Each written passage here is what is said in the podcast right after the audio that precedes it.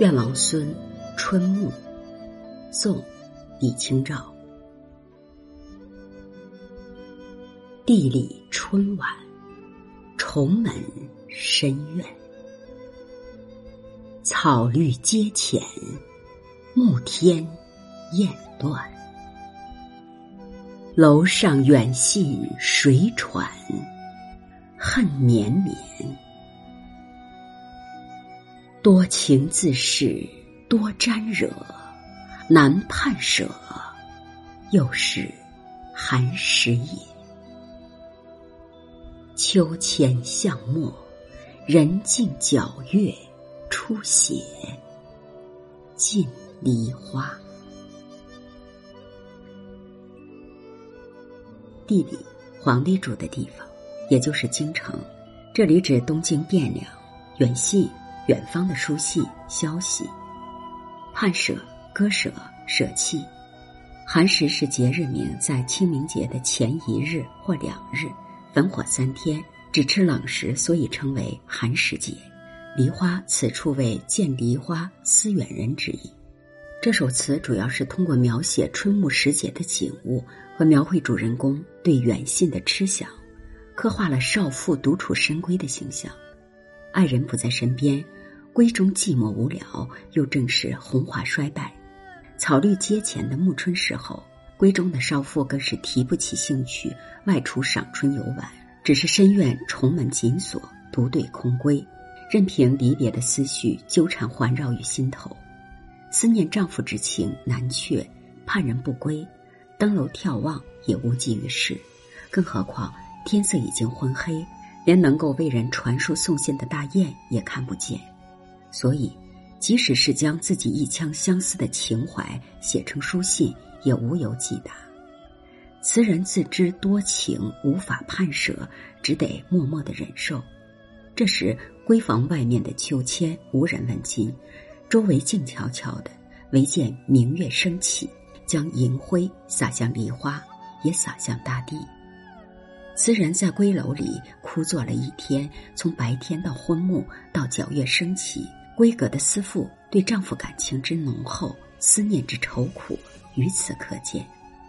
开篇的地里春晚点明实地，京城汴梁是热闹繁华的所在，暮春是莺啼花开的季节，重门深院是李清照独处时的周遭环境的氛围。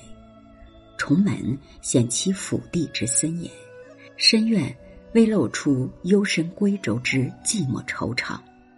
在京城的暮春时节，本来是热闹繁华、莺飞燕舞的大好时光，而女词人却是独自在重门深院里，无法和丈夫一同去亲近大自然，不禁让人顿生愁怨。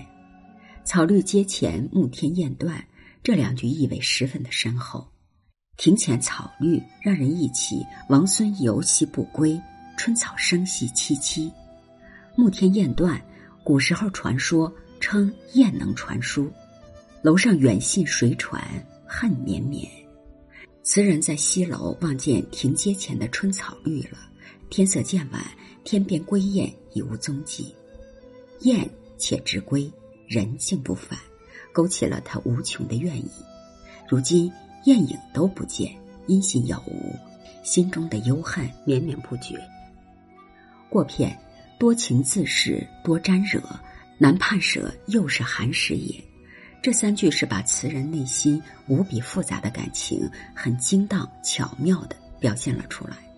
他自愿多情善感，登楼望远，一生挂念；而多情则多烦恼，然而却又难以割舍。疏忽间发觉，又是一个寒食已尽。这一句又是寒食也，很是生动。虽然语言浅近，但是格调雅致。最后，“秋千巷陌，人静皎月出斜，尽梨花”这三句，托出一个凄清皎洁、如梦如幻的境界。夜里寂静一片，秋千无人打，巷陌无人行，唯有清辉皎洁的月光，宛如一汪清水，浸润着梨花。这离愁轻如云，薄如雾，如月光绵绵不绝，在心头萦回不去。这个结尾写的幽静、清奇、梦幻。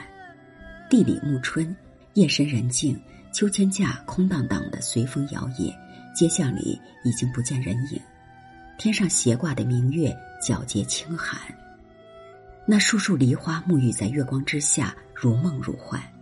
词的最后是以白描的手法将月色描摹的如此的传神，可见词人动笔的精巧，遣词的精工。